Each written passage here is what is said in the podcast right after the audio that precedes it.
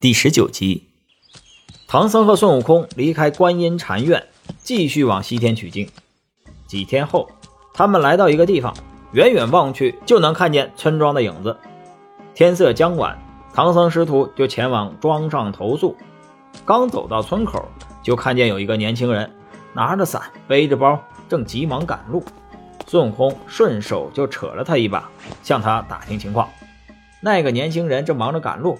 不想与悟空搭讪，无奈被孙悟空扯住不放，只好告诉孙悟空：“这里是高老庄，自己是高太公的家人，因有妖怪霸占了高太公的小女儿，所以高太公啊让自己去请法师捉拿妖怪。”孙悟空听了，告诉他：“我们就是东土大唐来的圣僧，往西天拜佛取经，擅长捉妖除怪的，并让那年轻人带路去捉妖怪。”那年轻人却有一些怀疑，他说：“来了很多法师都不行，你别哄我。”孙悟空说：“保管误不了你，赶紧带我们去吧。”唐僧和孙悟空随着年轻人来到了高太公家门口，那年轻人让唐僧和孙悟空在门口守着，自己先进去向老爷通报。高太公听说是大唐来的和尚，便换了衣服出门迎接，给唐僧作揖。见孙悟空相貌凶恶，便不敢与他作揖。孙悟空说：“你这老头为什么不给我作揖呀？”那高太公有些害怕，埋怨那年轻人说：“你这小厮存心害我呀！我家有个妖怪女婿已经鸡喘不宁了，你怎么又请了一个丑八怪的雷公来呀？”孙悟空对高太公说：“哎，你这老头啊，怎么以貌取人呢？我虽丑，却有些本事，保管替你捉住妖怪。”还你女儿！高太公战战兢兢，没办法，只好请他们进去。唐僧、悟空来到了客厅坐定。高太公让家里的仆人赶快上茶。唐僧告诉高太公，他们师徒两个要去西天取经，借宿一晚，明日一早就走。高太公说：“两位原来是借宿的，怎么会说是捉妖呢？”孙悟空说：“您是借宿，顺便捉拿妖怪。”请问贵府有几个妖怪？高太公说：“还问几个妖怪？就一个就把我们搞得人心惶惶了。”于是高太公便把那妖怪的来龙去脉告诉了孙悟空。高太公有三个女儿，大女儿、二女儿都已经出嫁，还有个三女儿叫做翠兰。几年前，高太公见翠兰已经到了该出嫁的年纪。且夫妇二人又舍不得这小女儿，想招一个上门女婿。三年前来了一个汉子，模样不错，说自己姓朱，上无父母，下无兄弟，愿意做高家的上门女婿。高太公见他模样不错，又无牵无挂，就招他做了上门女婿。这汉子并不白吃白住，常帮着干活，手脚麻利，干活肯下力气，就是吃的有点多。可是啊。一次酒醉后，他变成了一个长嘴大耳、头脸像猪模样的妖怪，云来雾去，还会弄风，搞得飞沙走石。那妖怪还把翠兰关在后宅，不让家人见他。因此，高太公想请个法师赶走这妖怪。孙悟空听后，安慰高太公说：“哎，你放心，今晚我就去捉那妖怪，叫他写个退亲文书还你女儿。”高太公听了，十分的高兴。连忙吩咐设宴招待唐僧和孙悟空。吃过饭，天也黑了。高太公领着孙悟空来到了关翠兰的小院子前。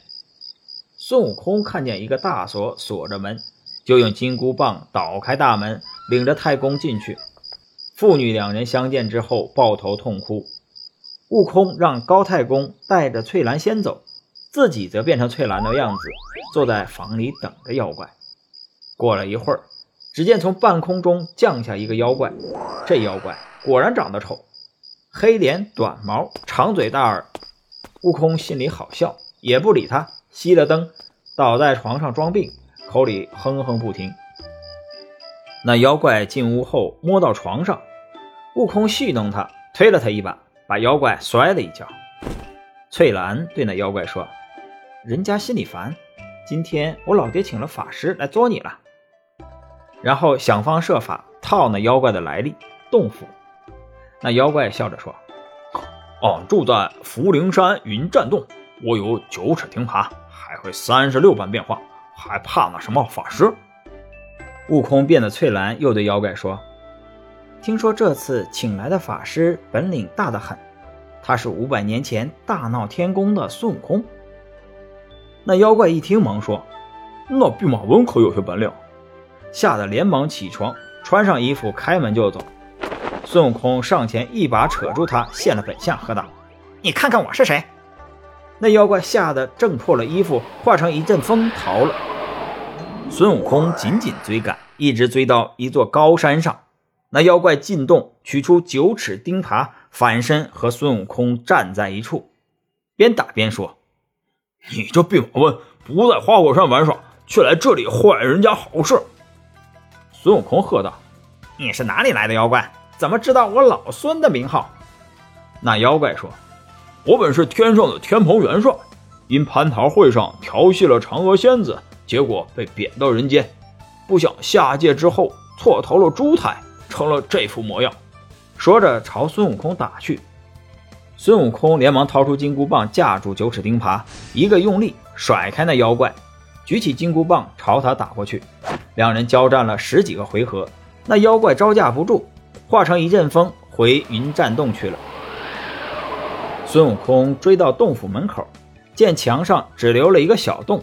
就隔着洞门叫骂，那妖怪死活不出来。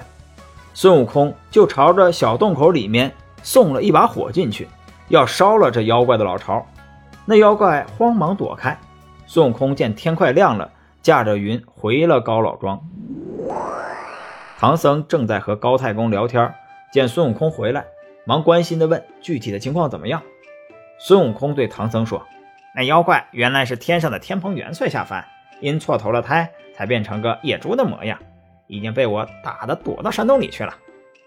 接着，孙悟空将自己与那妖怪打斗的经过一一说来。高太公听说孙悟空并没有将那妖怪制服，顿时一惊，想到自己这次捉妖弄出这么大的动静，害怕唐僧师徒离开之后，那妖怪会来报复自己。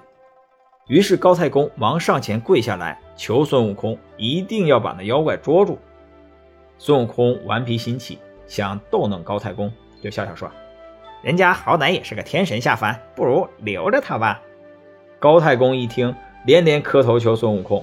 唐僧心地善良，好生劝慰高太公，也替他向孙悟空说好话。孙悟空休息了一会儿，对高太公说：“你好好招待我师傅，我这次一定把妖怪捉住。”说完，跳上云端，向云栈洞而去。孙悟空来到云栈洞。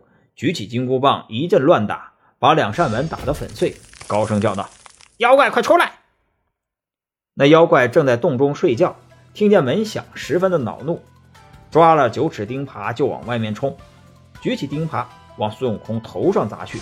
只听“砰”的一声响，火星四射，孙悟空的头没破一点皮儿。那妖怪吓得手麻脚软，见自己打不赢孙悟空，想转身逃走，可是不管往哪儿跑。都会被孙悟空堵个正着。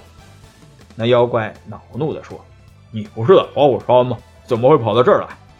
孙悟空说：“俺老孙保护东土大唐的三藏法师去西天取经，路过高老庄借宿，顺便呢捉拿你这妖怪。”那妖怪一听，忙丢掉钉耙说：“你这个，你这该死的猴头，我怎么不早说？快带我去见师傅！我受观音菩萨劝诫。”观音菩萨让我在这等候取经人，随他去西天取经。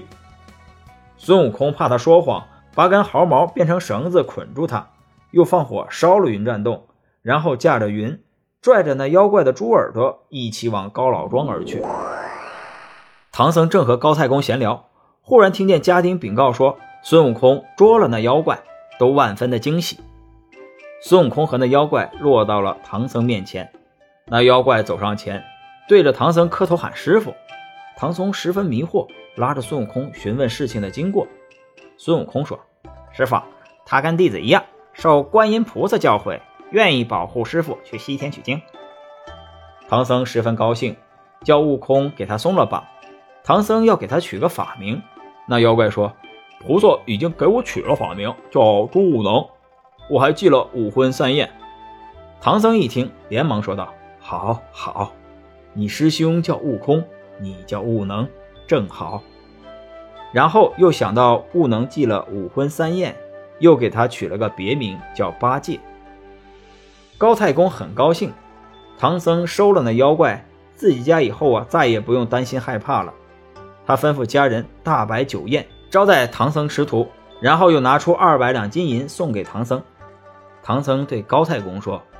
我们是行脚僧，一路上化缘求斋，怎么敢收金银财帛呢？不管高太公怎样坚持，唐僧就是执意不收金银。